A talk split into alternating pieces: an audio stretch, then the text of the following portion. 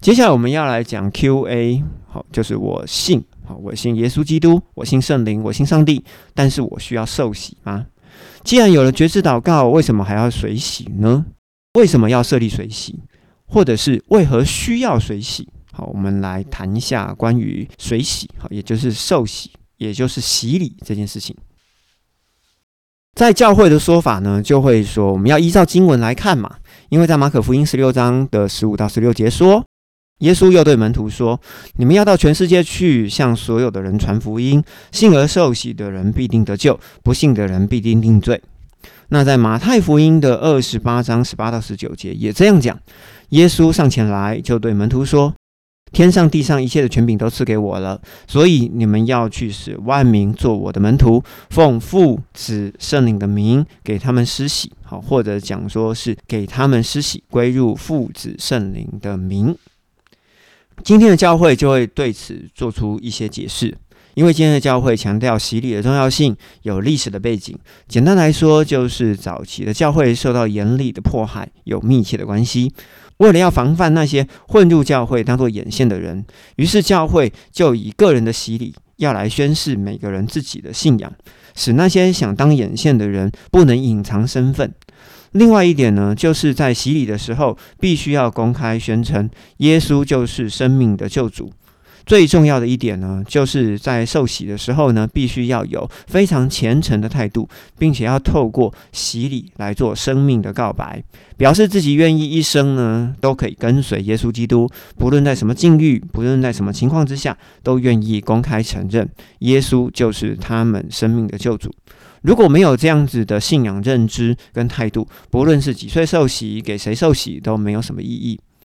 在水洗之后，个人是否得救呢？这个要问上帝，而不是要看是否已经有洗礼了。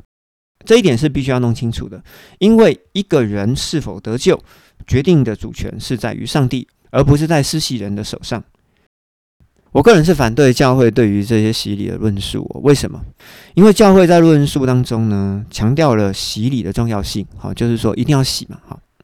但是又同时强调了内心必须要诚实无欺，完全的坦然。这才会有效果。然而呢，又指出啊，即使呢这样子洗得救与否又不确定。那请问你教会你是在耍人吗？那同时呢，教会呢又把最终的责任推给上帝，也就是说上帝说的算。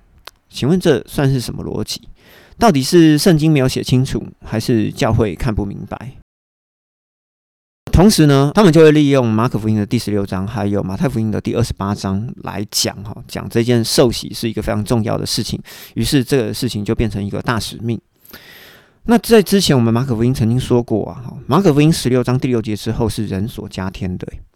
那马太福音呢，又是在马可福音十年后才出现的，所以很明显的，马太福音是抄马可的。那请问一下哦，这一段加上去的文字的作者的原意到底是什么？如同在约翰福音的第五章十六节到二十一节是后面加上去的，我想请问一下，他们原本的意思到底是什么？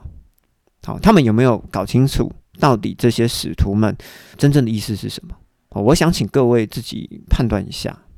那我也必须要讲哦，耶稣其实也以看得见的事情来证明自己。这个例子我们已经讲很多次了，就是在马可福音的第二章第一节到第十二节，耶稣对摊子说：“孩子，你的罪赦了。”文士心里面就想：“哼，耶稣怎么可以说这种浅妄的话呢？除了上帝一位以外啊，谁都不能赦罪。”于是耶稣知道文士心里想的，就对文士说：“到底是对摊子讲你的罪赦了比较容易，还是说起来拿起你的毯子走，哪一样容易呢？”耶稣要这样讲，就是为了要让人知道。人子，好，也就是耶稣，在地上也拥有让人赦罪的权柄。于是呢，耶稣就对摊子说：“起来，拿起你的毯子回家去吧。”于是那个人就起来哦，立刻拿着毯子就当众就走了出去。耶稣也知道无法用口说来证明自己有赦罪的权柄嘛，因为赦罪的权柄是看不到的。那人的罪是否真的有被赦，这也是看不到的。于是耶稣就要透过摊子走路这件事情来向文士证明自己有这样子的能力，使这些人看见，然后使人相信耶稣拥有这样的权柄。那我就要回头来讲刚刚教会的解释啊，哈，教会的解释说，为什么水洗是很重要的一件事情？因为呢，教会的早期受到严厉的迫害。好，那我们来讲教会早期严厉的迫害是什么？刚才教会有说，早期的教会受到严厉的迫害，其实是受到什么样的迫害呢？其实是受到两种迫害哈。这两种迫害分别是内在迫害以及外在的迫害。内在的迫害是守旧约律法、行为称义的犹太人。迫害收割阴性称义的犹太人以及外族人。好，那外在的迫害是从什么时候开始呢？是从西元六十年到三百年之间，罗马皇帝十次的要求人民要向皇帝下拜，信徒不愿意下拜啊，因为呢，我们只有耶稣基督一位神，因为我们只有上帝的一位神，所以呢，举凡不向皇帝下拜的，全部都要处死。好，这个是外在的迫害。好，那我想请问一下哈。明末清初的天地会脚下都会以反清复明作为记号，就好像《鹿鼎记》的韦小宝在天地会以及朝廷之间四处游走哦。你说他是属于天地会还是属于朝廷的？如果韦小宝脚底下没有写“反清复明”四个字啊，请问他还是不是天地会的弟子？好，你要如何界定？如果所以刚刚教会解释。初代教会要把水倒在某个人的身上，然后那个人呢对大家宣誓说耶稣基督是救主，这样子就能够防止反叛的分子。我在想哦，这种谍报系统会不会太单纯、太天真了？而且呢，我们刚刚也《鹿鼎记》韦小宝的例子啊，天地会有记号啊，都搞不清楚这个人到底是不是属于天地会内还是天地会外的人。那这个水洗啊，跟当众的宣誓完全没有记号，诶，请问你要怎么证明啊？